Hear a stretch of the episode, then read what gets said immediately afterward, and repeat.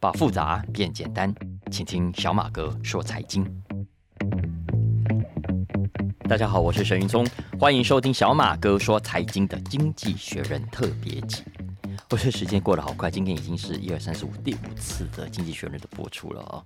然后呢，我刚来稍哦，稍后的同事跟我说，他说他们居然做了公车广告，诶，他们帮小马哥说财经，还有另外两个 podcast 做 做了公车广告。哎，大家有看到？通知一下，通知一下，我到现在还是没看到啊。来，我们今天聊最新一期的《经济学人》哦。我下载《经济学人》的这一天，正好是俄乌战争满半年哦，所以这几天我看到全世界主流媒体几乎都在这个时间点上刊登了各种回顾啊、检讨啊、预测这个俄乌战争的新闻跟评论啊。所以，我们今天要来讲的这一期，二零二二年八月二十七号出刊的《经济学人》也不例外。那这一期的封面上呢，是一座嚯俄罗斯风格的城堡。那它主题英文写着 “Are sanctions working？” 啊，“Are sanctions working？” 制裁有用吗？在新闻专业上，我一直很欣赏《经济学人》了，因为我觉得这本杂志里头工作的人真的脑袋蛮好的，他们好像总是可以找出新闻里面比较有意思的，或者是跟别的媒体不太一样的切入角度，然后文章都写得很好。那就像我最近看到很多的评论，其实都把焦点放在地缘政治的发展上啦。这个俄乌战争应该怎么结束啊？美国应该怎样？欧洲应该怎样？俄罗斯接下来会怎样啊？等等。那中国和美国之间又会怎样？等等。但是这一期《经济学人》他所切入的这一次俄乌战争的角度，我觉得很不错，因为这个角度呢，是过去这半年来让欧美阵营非常头痛，也很没面子，所以我觉得他们一直必谈的一件事情。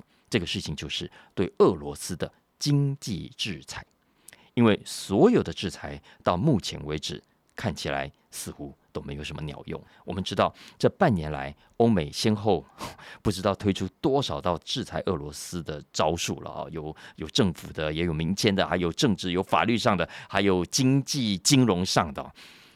照理说，西方国家打的如意算盘是希望能够一石二鸟，哪二鸟呢？第一鸟当然是先打俄罗斯，反正我就是想办法把你逼到绝境，我要你求饶，要让你知道我们西方国家的厉害啊！但是西方国家这么做还有另外一个目的，也就是要打另外一只鸟，也就是将来其他那些想跟西方国家为敌的人，当然其中最大为的就是中国。那这一连串对俄罗斯的制裁啊，西方国家其实讲白了就是在秀肌肉啊，其实就是要告诉你们。这些想跟我们西方国家作对的，你现在最好眼睛睁大一点，你看看，哼，俄罗斯的下场。以后如果敢跟我们唱反调，敢违抗我们，看这就是你的下场啊！所以你最好给我收敛一点，最好给我跪下来，我乖乖听话。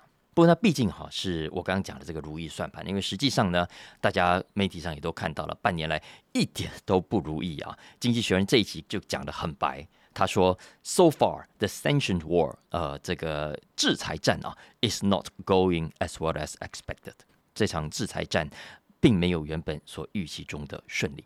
我我觉得这句话算客气了啊。什么叫没有原本预期中的顺利？根本就想回力镖，你本来要打别人，结果呢却打到自己。为什么这么说呢？来，我们来看看这一集的《经济学人》。因为严格来说，这些制裁呢，照理说都是。”重拳啊，拳拳都是对着俄罗斯的要害打下去的。比方说，你看《经济学人》就会讲啊，欧美呢现在对俄罗斯高达五千八百亿美金的外汇存底，现在有一半呢被这些西方国家给冻结起来。所以你可以想象一下，你的财产哦，好几千亿的财产哦，结果有一半被别人扣住，那是一种什么样的感觉？再来就是大家都已经知道了很多。俄罗斯的银行被踢出了全球银行的往来体系啊，他没有办法收海外的钱，也不可以做汇款到海外的业务，惨不惨？当然惨哈。然后很多俄罗斯的有钱人啊、大企业家，他们企业的海外资产也被扣住。OK，美国不跟俄罗斯买石油，也不跟俄罗斯买天然气，然后呢，也不卖什么高阶的晶片啊、引擎啊等等关键零件给俄罗斯。所以你想想。这等于你国家最重要的能源需求，你最重要的科技需求都出了问题，你这个经济怎么办呢？所以你看，西方国家这一招狠不狠？当然很狠，因为基本上就是想卡住俄罗斯的流动现金，卡住俄罗斯的科技，让俄罗斯没有钱可以继续打乌克兰，然后呢，顺便彻底毁了俄罗斯的产业跟经济。所以啊，国际货币基金曾经预测。当年西方制裁委内瑞拉，南美洲那个委内瑞拉的时候啊，他一口气让委内瑞拉的经济垮掉超过两成。所以他们原本很乐观的一个估计，照理说也可以重伤俄罗斯，然后呢，下一步俄罗斯的人才会出走，他们的资金会外逃啊，普京就完蛋。结果呢，我们来看看最新的俄罗斯的情况，诶，怎么跟原先不一样？跟原先想的不一样啊！首先，俄罗斯今年的经济啊会衰退没有错，但根据国际货币基金的估计，大概只有六帕。它不但远远低过之前的预测，而且呢，比那些没有被制裁的国家可能都还要来得好。因为我们知道，现在通膨、供应链等等都出问题啊，现在很多的国家头都抱着在烧，所以未来的经济，尤其是下半年，看起来还会更糟啊。再来，美国拒买俄罗斯的能源，看起来也没有打击到俄罗斯的能源收入啊，因为各种的能源价格现在都在涨。那预估各种能源收入啊，经济学人这边给的数字是说，它让俄罗斯的经常账盈余高达两千六百五十亿美金。两千六百五十亿美金是什么意思呢？就是全世界经常账盈余的第二名，只输给中国。然后更惨的是，现在欧美制裁了半天，受害的不是俄罗斯，而是欧洲自己。对不对？因为我们都看到了俄罗斯翻脸起来，天然气价格飙涨，所以现在害欧洲全面面临了衰退的威胁。你看，像上个礼拜天然气一口气啊又暴涨了两成，然后冬天马上就要到了，欧洲国家现在就正在想要怎么收场才好。然后还有刚刚讲的这个金融业，没有错，刚开始俄罗斯银行被踢出来、被制裁、被修理的时候，真的慌了一段时间。可是经济学人说，俄罗斯金融业很快就稳定了下来。而且啊，因为欧洲有些国家还是要继续跟俄罗斯买天然气啊，所以还是得付钱给人家。所以你看，如果全部切断了往来，你怎么付钱？你没有办法付钱，人家怎么卖天然气给你？你老百姓要喝西北风啊，对不对所以其实这次所谓的制裁啊，讲是讲的很大声，动作看起来好像很狠，然后每一次制裁的新闻都很大，对不对？其实都留了后门。所以这一点，其实你知道，我知道，大家都知道，媒体也都知道。可是呢，因为说出来西方国家很没面子啊，所以我们也很难很少看到这个美国的媒体提起这件事情。所以也就是说，这次西方国家的制裁行动其实是有很大的漏洞了。你你拿天然气来说，就算美国跟西方国家拒买俄罗斯天然气，可是要知道，全世界并不是只有欧洲跟美国呀，全世界现在还有一百多个国家没有对俄罗斯实施禁运。而这些国家的 GDP 加起来也高达全球的百分之四十，也就是说，欧美拒买没有错，给俄罗斯很大的打击，少了很多的生意。可是，哎，世界上还有另外四成的机会跟他买呀，中国啦、印度啦，有没有？好，所以你看，以前西方国家对那些小国的制裁很有效，但是这一次面对俄罗斯这种强敌，效果就差很多，差很多啊。然后，经济学人就提醒说，如果这一次对俄罗斯没效果，或者说效果有了哈，但是不够力，那么你将来要怎么对中国实施制裁？你不要做白日梦了啊！经济学人真的讲的很白，你不要不要幻想了啊！没有错，你到时候也可以扣押中国的外汇存底了，你可以禁止西方国家跟中国往来，然后啊，就像现在这样，很多什么高阶科技也不外销给中国啊等等。可是就像今天的俄罗斯，未来的中国经济也垮不了。经济学人说的，他说相反的，中国还会倒过来反击。倒过来反制裁，我就是不卖给你所需要的各种用品。你现在西方国家，你现在美国很需要我的各种制造业，很需要我的电子用品、三 C 用品、药品等等啊。还有不要忘了，我们上次讲到的电动车所需要的电池跟材料。哎，到时候如果中国也反制裁，你们西方国家受得了吗？举个例子来说，你看美国现在的 Walmart，你的货架上有多少都是中国制造的商品？你美国人对中国制造的商品有多么的依赖，所以到时候如果中国反制裁都不卖给你的时候，经济学人说，Walmart 货架上啊会有一大片空空如也啊，所以你看看到时候美国老百姓自己会不会气笑？我我插个话题啊，我们上个礼拜不是有介绍上上一期的封面故事是谈台海危机吗？然后当时经济学人讲了一句话啊，他说两岸局势呢之所以会出现这样的变化，是因为美中台三方呢都有了想要改变现状的变化，而美中台的三方当中呢，经济学人说最想要改变现状的是中国。其实我当时读了这句话，就觉得好，一定会有人。这个非常非常不爽啊，非常不同意啊！至少中国方面呢，就一定会跳脚。哎，果然这一期的最新这一期《经济学人》杂志上啊，我看他那个读者来函啊，当中就有一篇是中国驻伦敦大使馆的来函。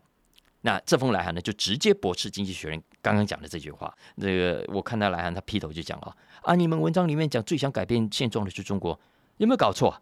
到底是谁在改变台湾海峡现状？是谁在威胁和平跟稳定？他说，就是美国在打台湾牌。就是美国想要牵制中国啊，这封信我就不念了啊，反正整整封信噼里啪啦重申中国的立场了等等啊。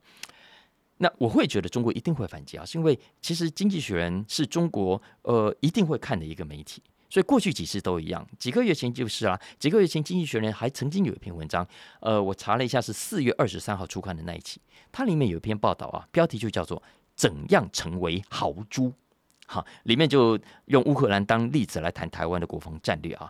那大家如果不知道“还豪猪”这个典故的听众，可以回头找找上上个礼拜的《经济学人》特别集第三集来听啊。总之，中国对于《经济学人》这样讲非常的不爽，所以驻伦敦大使馆同样写了一篇来函给《经济学人》，说《经济学人》不应该把台湾跟乌克兰相提并论，也不应该把两岸问题跟俄乌战争来相提并论。那我特别提到中国的来函，是因为我想提醒大家哦，大家不要以为两岸。还没有互相发射飞弹啊，没有真的开火，就是还没打。错了，其实两岸之间早就开打了，中美台之间的资讯战早就开打了。有没有发现，大家都在抢话语权，都想要讲赢对方，都想放大对自己有利的资讯，然后呢，把对自己不利的资讯冷处理。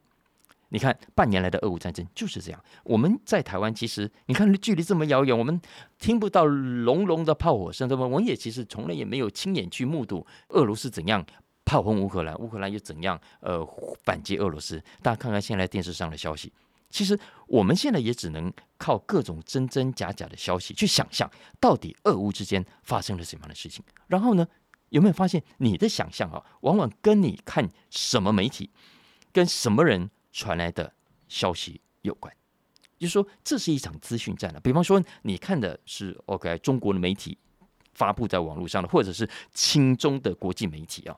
那你如果看这些媒体的话，你一定会觉得，嚯，俄罗斯胜利在望，哇，普京真的是神勇啊！乌克兰现在只是在苦撑啊，泽伦斯基是一个政治小丑啊，他快要下台了啊！你你看看，你就会有这种感觉。可是呢，你看像《经济学人》这种挺西方、挺欧美的媒体啊，相反的印象，你会觉得啊，泽伦斯基是个英雄啊。你看《经济学人》之前就专访了泽伦斯基，有没有啊？然后你会觉得啊，俄罗斯已经弹尽粮绝啊，普京就快要投降了。所以我说，这一期《经济学人》从批判的角度回过头来看制裁战，换个角度来看看，其实西方国家并没有原先所想象的这么给力啊。俄罗斯呢，也没有原先西方国家所以为的这么脆弱，其实这个角度是非常难得的，因为一般西方媒体都不太愿意正面触碰这个让美国很难下台的议题。而且大家不要忘了，在看这场制裁战的不是只有中国，每一个不爽美国的国家现在都在看，哈，你美国制裁俄罗斯结果会怎样？所以啊，《经济学人》这篇文章最后一句话，我觉得很有意思。这句话呢，他提醒西方国家。现在呢，已经不再是西方能够自以为是的时代了。你不可以再以为说哇，美国很强大，美国高高在上啊。对于侵略者，经济学人说，你需要的是真正的实力，你不能光是靠钞票跟半导体了。这是经济学人这篇文章的最后一句话。那我觉得最后半导体 （semiconductor） 这个词用的特别有意思。哎，这么多关键科技。为什么特别点名 semiconductor？为什么特别点名台湾最擅长的半导体产业呢？为什么呢？你们觉得太耐人寻味了？上个礼拜啊，我的马来西亚朋友都在分享一条大新闻，就是呢，马来西亚前首相纳吉他涉嫌利用一马公司 OneMDB 这家公司啊去贪污，然后呢掏空马来西亚高达四十五亿美金。那包括背信、洗钱、滥权等等啊，总共七项刑事罪名成立，最后他必须服刑十二年，而且是马上执行哈。那个那个画面有点像玩大富翁，你们你抽那个命运牌还是机会牌，抽到直接说马上坐牢，有此去的牌啊，没什么话好说，直接乖乖去关哦。大概大概就是这样的一个画面。那上个礼拜这个消息传出来，不只是整个马来西亚沸腾了，很多国际媒体都有一种。大快人心的感觉，就像这一期的《经济学人》，他说不只是马来西亚司法上的胜利，也是全球司法上的胜利。而且《经济学人》一点都没有在客气哦，他很直白就讲，纳吉啊要去坐牢了，He must stay there，他必须继续被关在那里。大家要知道，平常的《经济学人》啊，他其实很少把亚洲的新闻放到他 leader 上来，也就是他前面这几篇社论啊。但是他这一期不但放到 leader。而且呢，是紧接着第二篇文章，紧接着刚刚讲的俄罗斯之后，关注这一起非常轰动的案子。而且呢，劈头就是我刚刚讲的这么强烈的批判。为什么呢？为什么经济学会这么重视这个新闻呢？其实原因很多啊，因为这不只是马来西亚史上、东南亚史上非常非常罕见的前国家领袖因为贪污罪名被判刑确定必须坐牢的案例，而且同时也是国际金融市场上非常恶性重大的一个案子啊。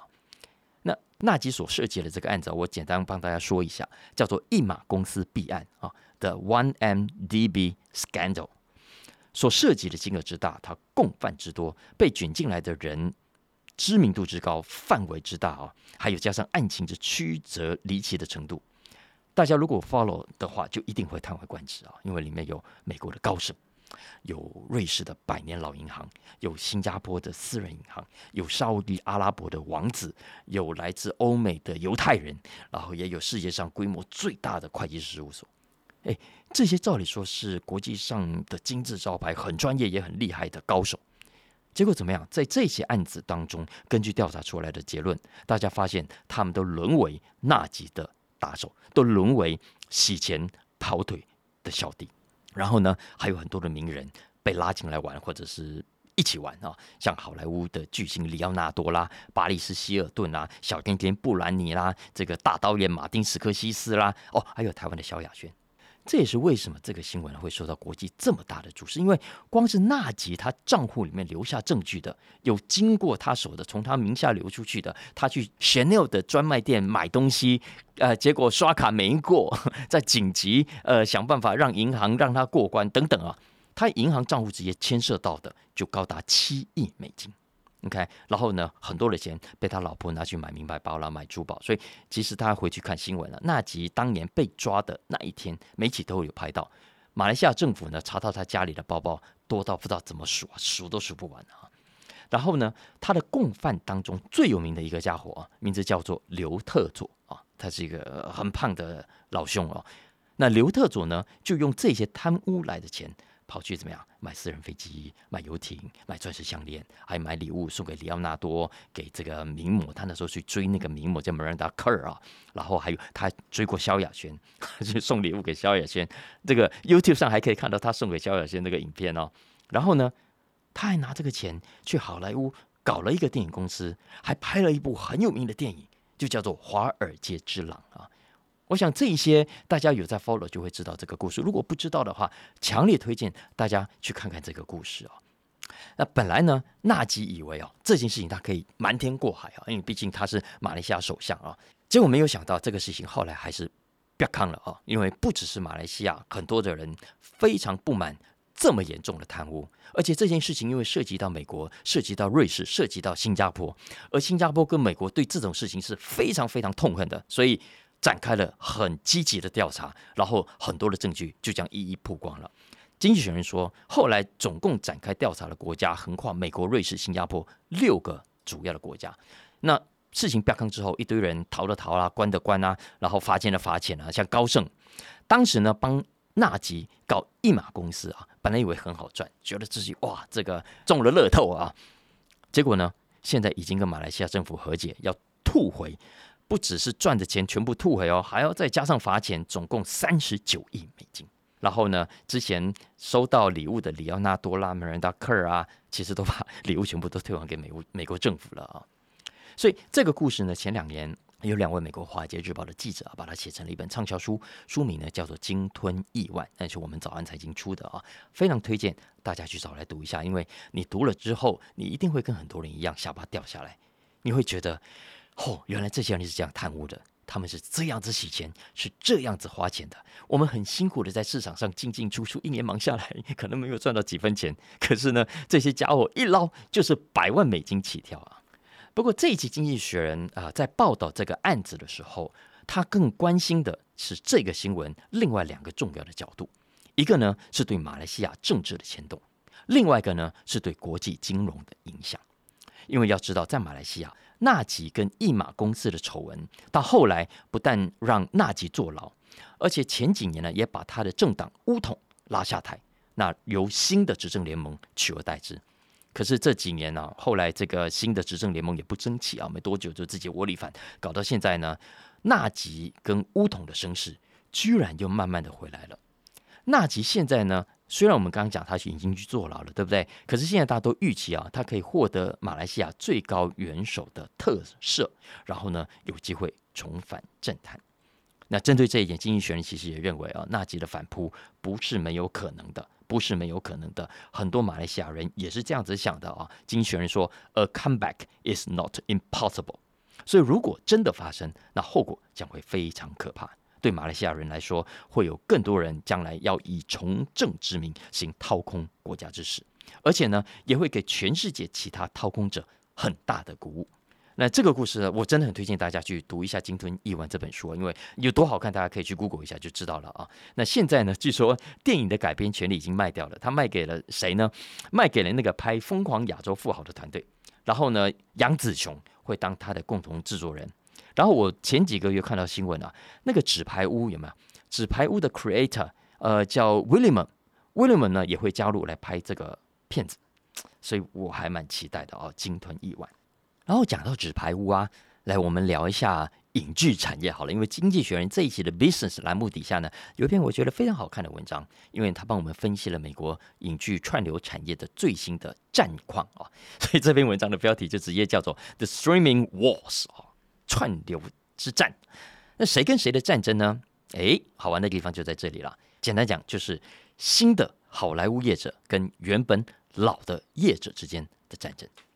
那这里指的新的业者啊，其实是指 Netflix、Amazon Prime 啊这种从网络时代诞生的品牌，而老业者呢，指的是华纳啦、Disney 啦这些上个世纪啊就已经横扫世界的老牌业者啊。那为什么要从这个角度来切入呢？主要还是跟新闻点有关啊。因为最近呢，这两大阵营啊，新旧的两大阵营都有大戏要推出。老牌阵营的部分呢，是由刚刚合并没多久的 Warner Brothers Discovery。他在 HBO 呢，八月二十一号推出那个《冰与火之歌：权力游戏》的前传《龙之家族》，有没有？House of the Dragon。那这部剧听说很好看呢，听说这个华纳砸了超过一亿五千万美金啊。然后呢，不只是老品牌有这个大戏推出，新品牌的阵营 Amazon Prime，Amazon Prime Video，它要在九月二号推出《魔戒》系列影集之《力量之戒》The Rings of Power，The Rings of Power。这部预算就更吓人了。据说 Amazon 总共投资了四亿六千五百万美金啊，是全球有史以来电视史上最大手笔的投资，吓死人了。我其实觉得 Netflix 跟 Amazon Prime，呃，他们 Disney 都好，他们拍这片的预算真的是都吓死人，在台湾看起来根本就是天文数字。他们一集可以是是好几百万美金的这种预算呢，这很过瘾啊。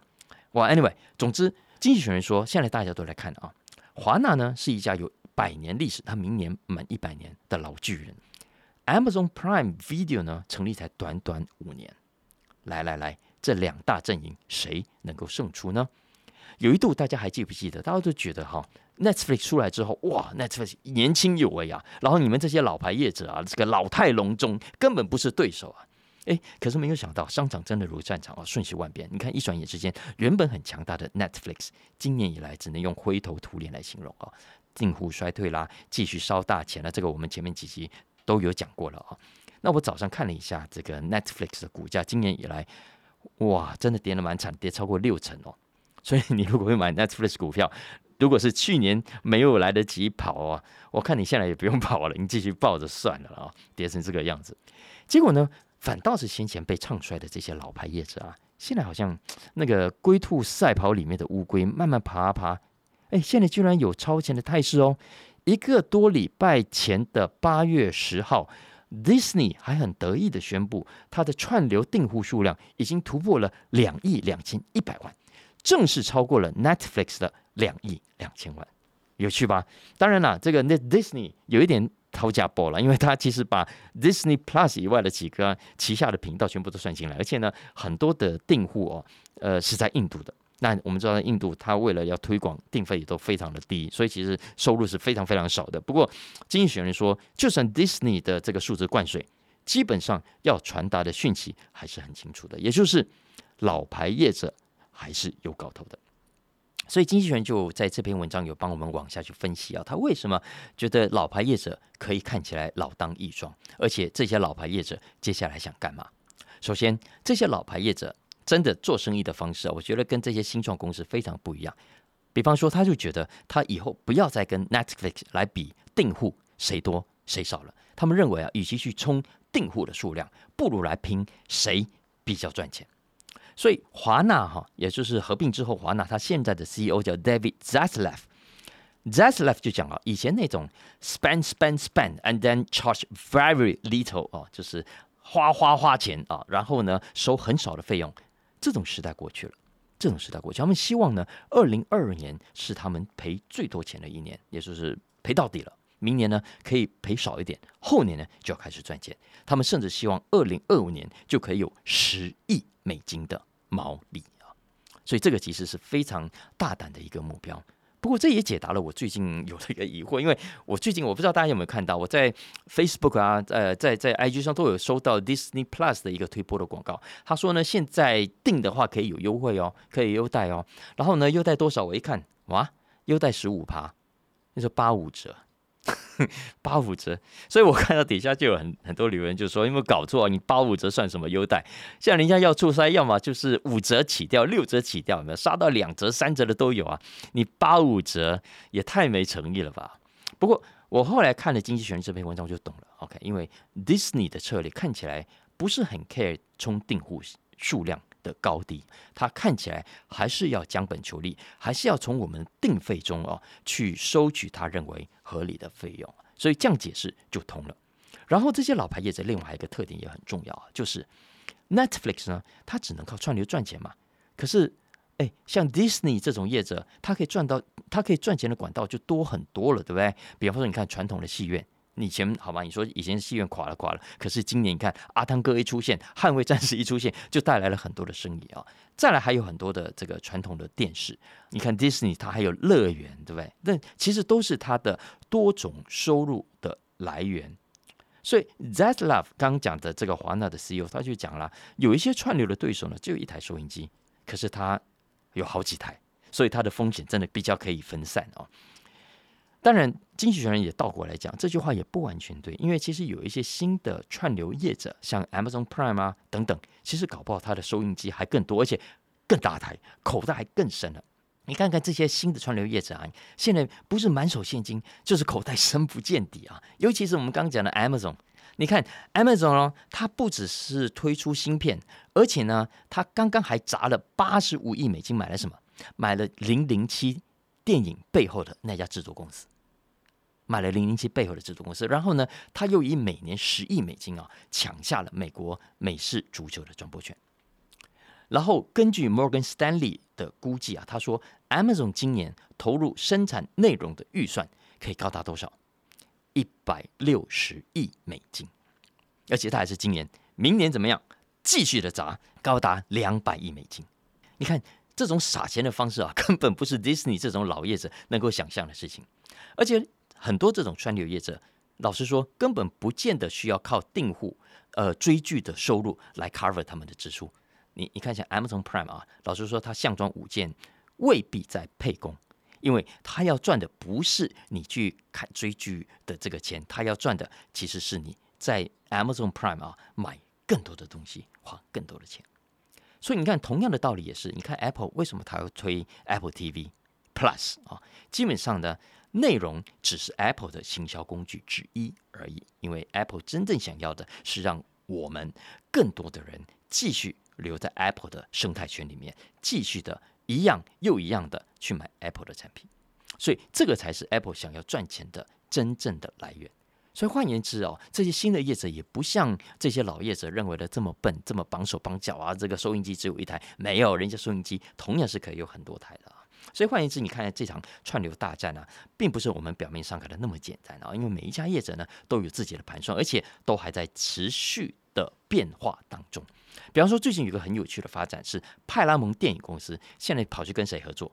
跑去跟 Walmart Plus 合作。OK，Walmart 照理说是老业者，可是呢，他搞了一个 Walmart Plus，就是要跟 Amazon Prime 来打对台的。那派拉蒙跟他合作之后呢，所以未来你如果在美国你是 Walmart Plus 的会员，那你不但可以享受各种 Walmart Plus 本身就有的优惠，还可以免费看派拉蒙的电影。所以你看，这是人家的玩法啊！好，我们作为观众就继续看下去吧。我觉得这个行业是真的是非常有趣。来，最后我们聊一下通勤这件事情啊，因为我觉得这一期的 Bartleby 专栏写的真的蛮好看的。Bartleby 专栏，我给大家讲一下，其实是经济学人这几年来才新推出的一个专栏。那它主要专栏的内容都跟职场有关啊，所以听众朋友，如果你从事的是人资的行业啦，关心职场的变化啦，可以稍微关注一下这个经济学人的 Bartleby 的专栏哦。那这一期的 Bartleby 专栏讲的是通勤这件事情啊，因为关于通勤呢，我想过去很多人都把它当做一件苦差事啊，觉得通勤很痛苦啦，很浪费时间，所以呢，这是为什么很多人就想要 working from home 啊，可以在家里很舒服的穿着睡衣、穿着拖鞋啦，然后在客厅里上班。但是这一篇文章要讲的其实是换一个角度来谈谈。通勤的好处，台湾通勤这件事情来讲讲好话啊，讲讲去上班，其实没有大家想象中要来的那么糟，其实是有好处的。那去上班有什么好处呢？通勤有什么好处呢？这篇文章的标题叫做《In Defense of Commuting》，OK，它里面说的第一个当然是可以出门通勤，可以让你摆脱家里那些一成不变的环境啊。大家要知道，我们以前是因为忙着要上班，所以就很怀念、很想要待家里。现在真的那些待在家里的人，现在一定都能够理解，家里其实也不见得是一个很舒服的地方，因为你家里就是常常乱糟糟的，而且一天到晚待在家里，你不闷吗？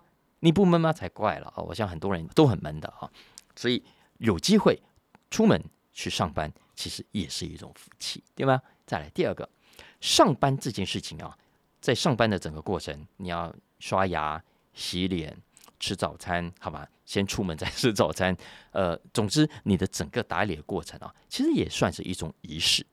我们常常是透过这样的出门仪式啊，一边做刷牙这些看起来没什么意识的事情啊，但是我们一边试着去规划自己一整天的行程。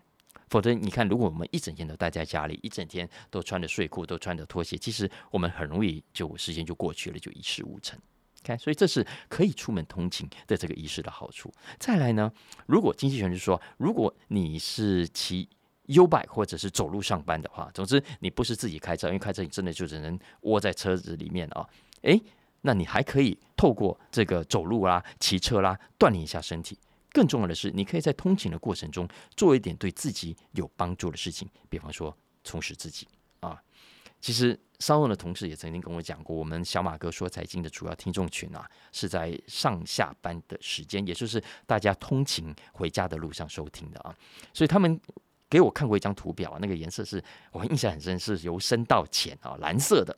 那最深蓝的呢，代表最多人收听的时段。如果没有记错的话，礼拜三我们节目更新的那天早上，也就是八点半以后啊，是我们小马哥说财经一整个礼拜当中最多人收听的。